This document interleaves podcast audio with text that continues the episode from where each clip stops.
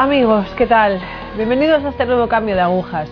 Hoy estoy muy contenta porque con nosotros está un director, un director de cine que a mí me encanta. Tenemos a Juan Manuel Cotelo, ahora entraremos un poco en materia. Pero me encanta sobre todo porque creo que la gente que todavía no conoce la palabra del Señor, que no conoce a Jesucristo, que no conoce a la Virgen, y luego os explicaréis los que no sabéis nada de él por qué lo digo, creo que deberían buscar las películas de este hombre. Pues nada, Juan Manuel, eh, encantado de tenerte hoy aquí. ¿Qué tal estás? Muy bien, Cristina, estupendamente. Muy contento de esta entrevista.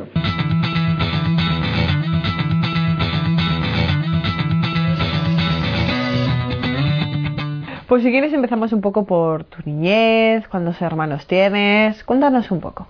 Muy bien, pues mi niñez diría que es bastante normal. Normal, para mí me, resulta lo más normal del mundo. Soy de una familia de nueve hermanos, soy el quinto, lo cual tenía un problema muy grande porque a veces se decía, esto es solo para los mayores, y yo, yo no estaba en ese grupo, esto es solo para los pequeños, y yo tampoco estaba en el grupo, con lo cual estar en medio era muy complicado. Y nada, nacimos todos en Madrid, y la infancia, pues recuerdo, pues todos recuerdos buenos, recuerdos divertidos, bonitos, de peleas también con los hermanos, eh, normal y sencillo, lo que es una, vida de familia normal y corriente. Y mm, mi padre murió cuando yo tenía 13 años, y, en casa todo sigue igual, con las mismas discusiones de entonces, los mismos juegos entonces, la misma actividad de entonces, tal vez más unidos a mi madre eh, que hasta entonces, si, si, se puede hablar así, y, y, hasta hoy esa familia permanece pues unida y divertida y igual que el primer día. ¿Siempre habréis practicado la fe en casa? Quiero decir, igual con la muerte de tu padre, ¿se tambaleó esa fe? ¿Se tambaleó esa confianza en el Señor? No, en, en casa mm, rezar era algo tan natural como comer, o como ir al colegio, o como ponerse el abrigo. No, no recuerdo nunca en mi vida que, rezar fuera algo especial. Ahora vamos a rezar porque es algo especial, ¿no? Era natural y sigue siéndolo, pues rezar por la mañana, rezar eh, a mediodía, rezar por la noche, ir a misa, dar gracias a Dios, eh, pedirle ayuda en las dificultades, digamos, con la misma naturalidad con la que, con la que hablábamos eh, con mis padres y con mis hermanos. Era, yo, yo, siempre he sido uno más en casa. ¿no? ¿Y esto a qué se lo atribuyes? Quizás a algo es, no especial, pero a que te lo hubiesen comentado tus padres. Es que es, yo pienso que es lo natural en el ser humano. Entonces no tengo que buscar una causa especial para hablar con Dios, tendría que buscarlo para no hacerlo. Eh, me supondría un esfuerzo muy grande que veo en muchas personas eh, que, que, que han crecido sin Dios. Eso te supone algo tan violento en tu naturaleza que al final tienes que tienes que hacer un esfuerzo muy grande para vivir sin Dios. Realmente lo tienes que hacer. Con lo cual yo no atribuyo a nada especial, salvo al ejemplo y la educación recibida en casa, en el colegio.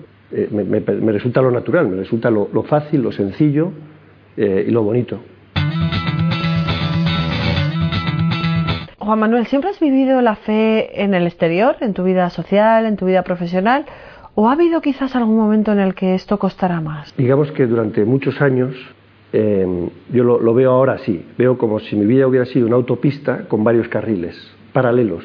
En un carril, el del trabajo, junto a ese, el de la diversión, eh, junto a ese, el de la fe y no se tocan unos con otros. Yo tengo mi vehículo y ahora voy a trabajar y por tanto no voy a divertirme ni voy a rezar, voy a trabajar. Ahora voy a divertirme y por tanto pues ni, voy a trabajar ni estoy rezando. Ahora estoy rezando, pues y entonces hay un día eh, hace unos 10 años en que las líneas discontinuas que separaban cada carril se, se borran, desaparecen y, y desandar. Aquí va a haber tres carriles, no va a haber uno solo.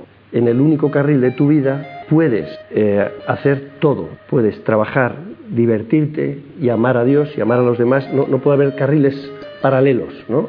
Y la, decisión que me parecía complicada, y al final no, fue en, en, absoluto complicada, era eh, dedicar mi trabajo, que era el de contar historias, a hablar de Dios, porque yo, yo, también estaba acostumbrado a hablar de Dios en círculos pequeñitos, con mi familia, con mis amigos, eh, con la puerta cerrada, se habla de Dios. Pero cuando sales fuera, no. Entonces es como si yo hubiera sentido en un momento dado que Dios me decía, ¿por qué no hablas de mí?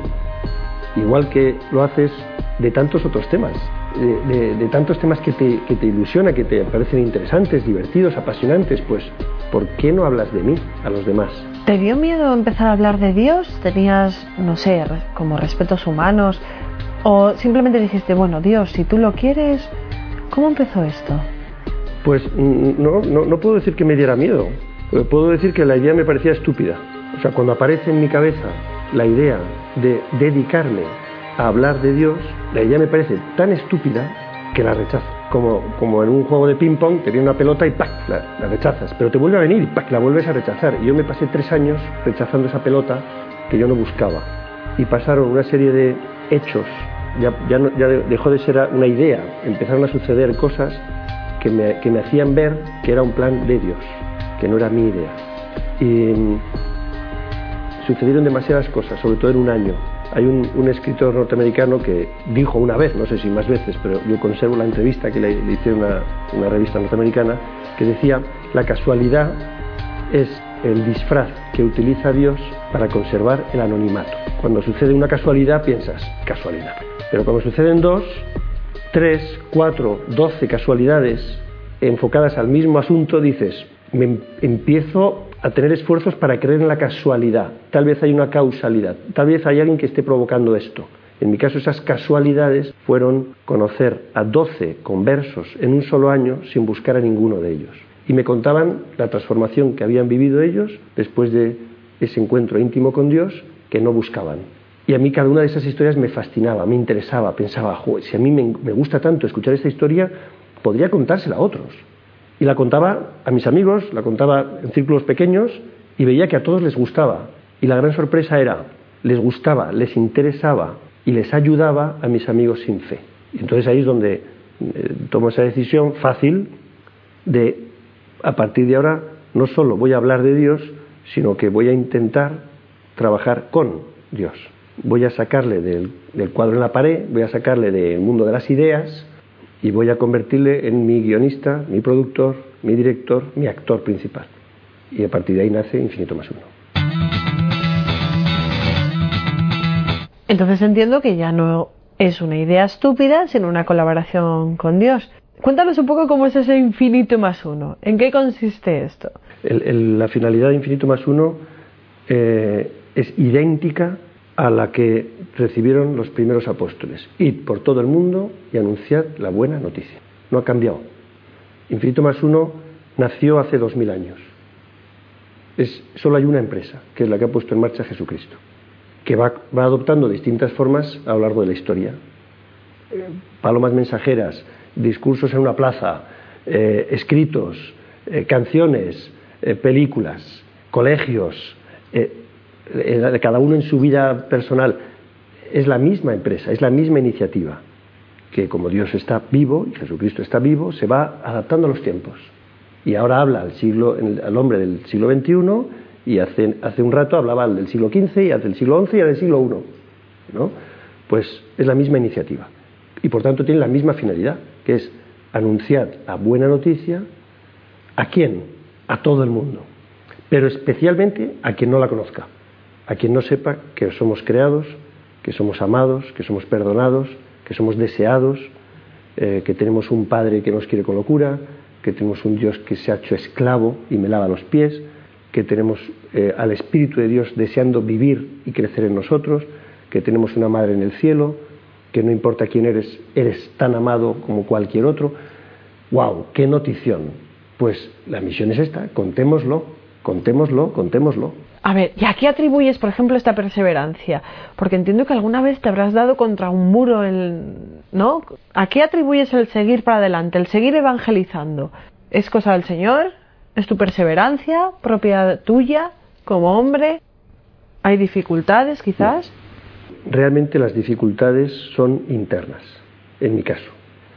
A muy poquitas horas de distancia de, desde donde estamos, hay personas que por anunciar el Evangelio pierden la vida. No es mi caso.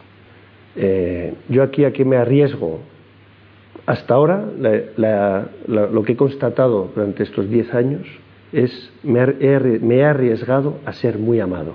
La experiencia de estos diez años es recibir amor, amor, amor, amor, de Dios y de personas. Si yo podía imaginar que iba a tener dificultades y me imaginaba una persecución mediática o de gente burlándose de mí, señalándome con el dedo. No, ha sucedido, no ha sucedido. Eh, y si ha sucedido es anecdótico, es anecdótico, no tiene peso. Una anécdota no, pesa. Y, sería, yo podría concentrar la mirada en esa dificultad. Pues uno dijo y otro escribió y otro añadió. Sería tan injusto que yo me centrara en eso cuando en el otro lado de la balanza hay una cantidad de amor recibido eh, que va creciendo por parte de, muchas personas, eh, de, personas generosas que nos ayudan, de espectadores que nos escriben eh, de qué modo el trabajo que han visto les ha ayudado a ser más felices. Entonces, eso pesa tanto que todas las demás dificultades son así, chiquititas. Las dificultades, insisto, en mi caso, son siempre internas. Son la falta de fe, la falta de humildad, eh, la pelea con las personas que más quieres, la murmuración interna o externa de alguien, todo eso es lo que te va desinflando. La dificultad se llama el pecado, el pecado mío, no el de otros. Eh, entonces, al final también en eso hay una belleza, que es aceptar que Dios te quiere como eres, no como podrías ser, y que no te ha elegido a ti por bueno. He encontrado uno muy bueno, este, este va a ser de los míos. No, no, ese es el caso. Entonces, cuando tú eh, constatas que a pesar de, ser tú como eres, a pesar de tu pecado real, no teórico, Dios dice contigo, tú eres mío y, y yo te voy a permitir que me ayudes contigo. Pero es que yo no soy el candidato ideal. Yo, mi consejo es búscate a otro, tú. Entonces eso al final te da una paz y una libertad impresionante. No estoy aquí por ser por méritos propios, sino porque a Dios le ha dado la gana. Y yo he aceptado su plan. Pero los resultados no dependen de mí. Eh, y lo único que sí está en mi capacidad es frenarlo. Puedo frenar el don recibido, puedo frenar al Espíritu Santo, puedo frenar la confianza de Dios en mí, la puedo frenar, tengo esa libertad permanentemente. Pero si suelto el freno de mano y le digo, yo sigo, entonces él sigue en mí. Y, la experiencia al final es bonita, es positiva, es alegre, eh, está llena de esperanza. Y, yo prefiero concentrar mi mirada en todo eso positivo que en la anecdotita chiquitita de una pequeña mm, dificultad porque alguien ha dicho no no pesa. Entonces entiendo que hay un lugar especial para ti en la, en la oración que la oración te da fuerzas. Y mi pregunta es, ¿cuánto de importante es la oración para una persona que quiere evangelizar y que quizás corre el peligro de que sin la oración no puede hacerlo? Pues quien piense que puede hacerlo sin, sin la ayuda de Dios, yo le deseo mucha suerte, mucha suerte, pero, y, mucho, y que desayune fuerte, porque sin la ayuda de Dios te vas a agotar, te vas a agotar. Si tú dices, yo voy a evangelizar porque yo lo, comprendo y está claro y venga por ellos, y coges ese impulso fuerte y no vas a la gasolinera una y otra vez a llenar el depósito, te vas a agotar. Al principio, si vas cuesta abajo, ¡uh! con tus fuerzas vas de maravilla, ¿no? Incluso cuando se ponga recto. Pero hay un momento en que ahora sí, y dirás, ¿y ahora qué? Venga chicos, empujamos el carro. El carro no puedes con él. Por tanto, al, final, el, descubrimiento es este. Sin mí no podéis hacer nada. Yo me permito añadir, salvo agotaros. Agotaros sí, pero sin mí no podéis hacer nada si el plan es evangelizar. No podéis hacer nada. No podéis ni con vuestra propia alma. ¿Cómo vais a evangelizar a otro? Sin mí tú te caes. Eh, leí hace poco en un, cuadrito chiquitín en, Colombia, alguien tenía en su casa esta frase, tu principal trabajo es la oración. Y era una, frase de San Maximiliano Colbe, ¿no? Y es algo que yo eh, intento recordarme permanentemente, sobre todo en los momentos de más trabajo. Es que hay mucho trabajo, es que hay mucho trabajo y no tengo tiempo para rezar. Eso es como, tengo que subir esta cuesta y no tengo tiempo para echar gasolina. Porque, porque bueno, si se te avecina una cuesta, echa gasolina. antes de subir la cuesta, en mitad de la cuesta, porque si no, eh, aunque pienses que vas con fuerza al principio, cuando se te acabe la gasolina te caerás. Em, entonces, para nosotros la, oración es, es, el, es el, el 100% del tiempo. ¿La Virgen, ¿La Virgen tiene también un papel importante en tu vida? La, Virgen tiene un papel especial en la vida de cualquiera. No, no es tanto lo que nosotros hacemos por ella como lo que ella hace por nosotros. Lo que pasa es que sucede con la Virgen María, como con cualquiera de los regalos que Dios nos da, que al ser regalos no estamos obligados a recibirlos. De modo que yo puedo tener una madre para mí. Puede tratarme a mí como si fuera hijo único y yo puedo dar la espalda y decir, no me interesas, no me molestes, eh, no te necesito. Pero ella, como es madre, no da la vuelta y dice, bueno, con este, es que como este no, no se interesa por mí, no me intereso yo por él. Lo he intentado y, no hay forma. Y sigue, y sigue, y sigue, y sigue. Entonces yo no sé, yo no sé pesar o medir la importancia que tiene la Virgen en mi vida. No, no lo sé. Como si alguien me dijera, ¿qué importancia tiene tu, madre eh, biológica, física, eh, para ti? Pues, pues no lo sé medir. Lo que sé es que es muy grande. ¿Pero cuánto? Esto es como lo que se pregunta a los niños. ¿A quién quieres más? ¿A papá o a mamá? Y dice, pues, pues no lo sé. No, no, lo sé. Les quiero a los dos, ¿no? Pero sí, la Virgen María es un regalo que Dios nos ha dado, eh, lo mismo, a nuestro servicio. Para, si queremos gozar de sus, de sus servicios, los tenemos. ¿Puedes contarnos alguna anécdota de evangelización? ¿Algo en qué se han manifestado los frutos de tu evangelización?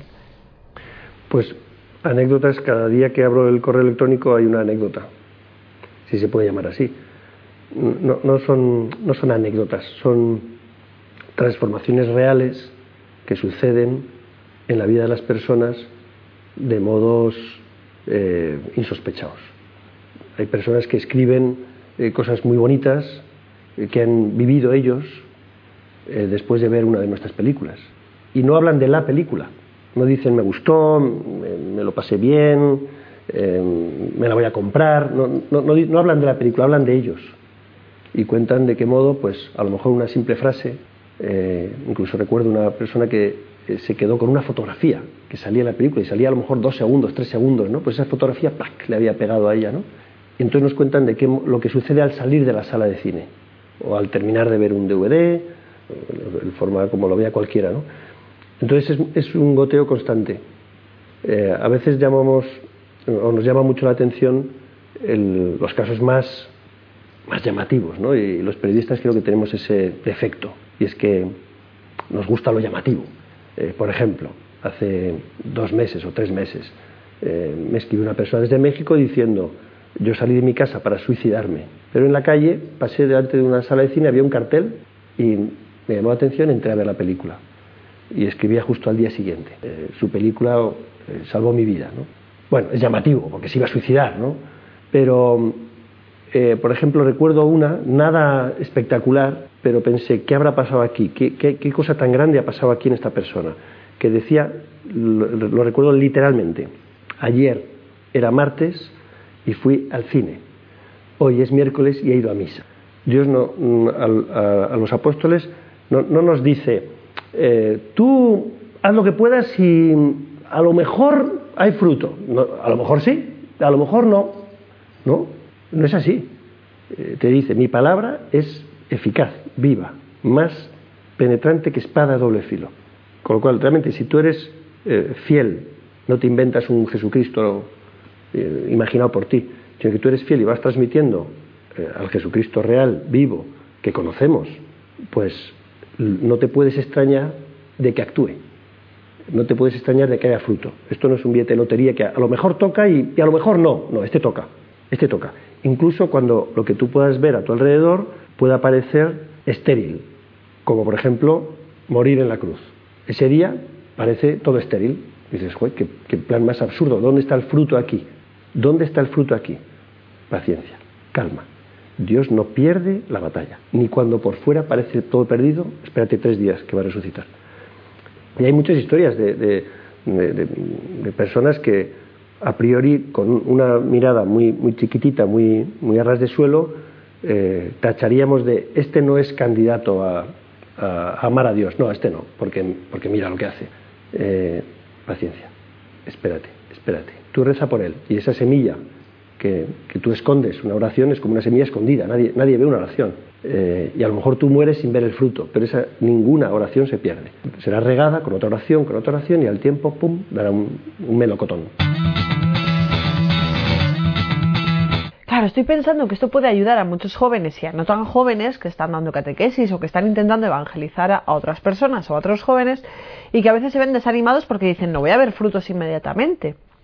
Y entonces es como que, a ver, pues eh, esa persona igual no se va a convertir, pero Dios sigue trabajando en ello. A, veces el, fruto de, de esas dificultades es nuestra propia conversión. Es decir, yo quiero convertir a esta persona. Bueno, vas, mal, vas muy mal encaminado, porque tú no vas a convertir a nadie. Yo voy a hacer una película para convertir a gente. No vas a convertir a nadie con tu película, a nadie. Esto me lo, me lo dijo un sacerdote cuando yo quería convertir al mundo entero. Y me dijo, que te quede claro, tú no vas a convertir a nadie, ni a ti mismo. Tú no tienes fuerza para sostener tu alma. ¿Y entonces qué estamos haciendo aquí? ¿Teatro? No.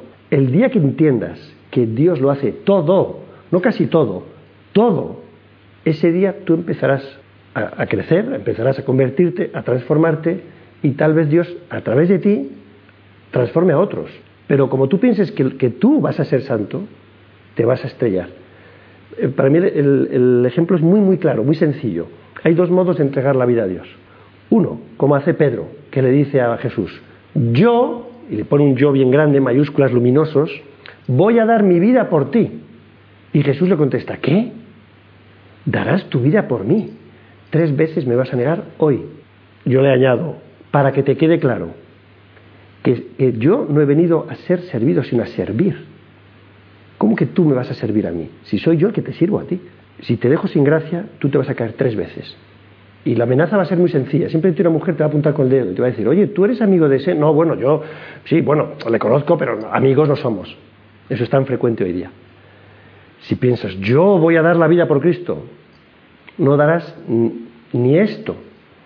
La Virgen María no le dice al ángel, yo voy a dar, voy a hacer la voluntad de Dios. Sí, dile a quien te envía que yo voy a hacer la voluntad del Padre. Le dice, hágase en mí.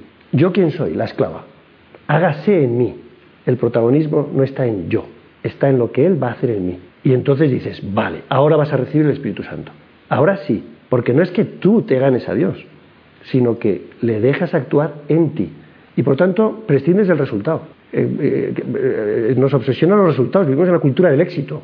Tenemos mucha audiencia, si tenemos muchos espectadores, si, si nos hablan bien de nosotros, si vemos conversiones, pero el resultado primero es mi propia conversión, mi propia transformación. Y si, y si esas dificultades o esa falta de, de fruto me facilita el camino a, a la humildad, es decir, al reconocimiento de que yo no puedo, wow, el fruto ha merecido la pena. Si luego cuando hay frutos no le robas a Dios la gloria que le pertenece, sino que reconoces que tú no has conseguido una sola conversión, entonces pueden haber conversiones. Pues muchísimas gracias por tu tiempo, Juan Manuel. Y yo misma y bueno, todos los que nos ven, damos gloria a Dios porque sin Él esto no, no sería posible. Muchísimas gracias. Pues gracias a ti, Cristina, y a todos los que hacéis este programa. Que por cierto, los que manejan la cámara, qué bien lo hacen, ¿eh? ¿Verdad? Lo hacen estupendamente. Es que tenemos unos cámaras estupendos.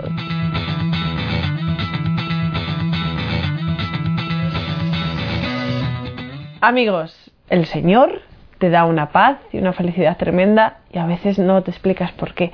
Y por eso es importante conocer al Señor. Y por eso es importante que a mí no me veáis como el protagonista, ni que tampoco veáis al catequista, al sacerdote, a la religiosa que os cruzáis en vuestro camino como el protagonista. El protagonista es Dios, que a través de ellos, a través de mí, a través de los medios, se manifiesta en vosotros. Intenta convertiros y lo consigue. Intenta meterse en vuestros corazones y lo consigue. Y ahí está el Señor. Y el Señor es al que le tenemos que dar gloria y le tenemos que dar gracias, porque es el Señor, a través de ellos, quien se mete en vuestros corazones. No lo olvidéis, no lo olvidéis. Gracias.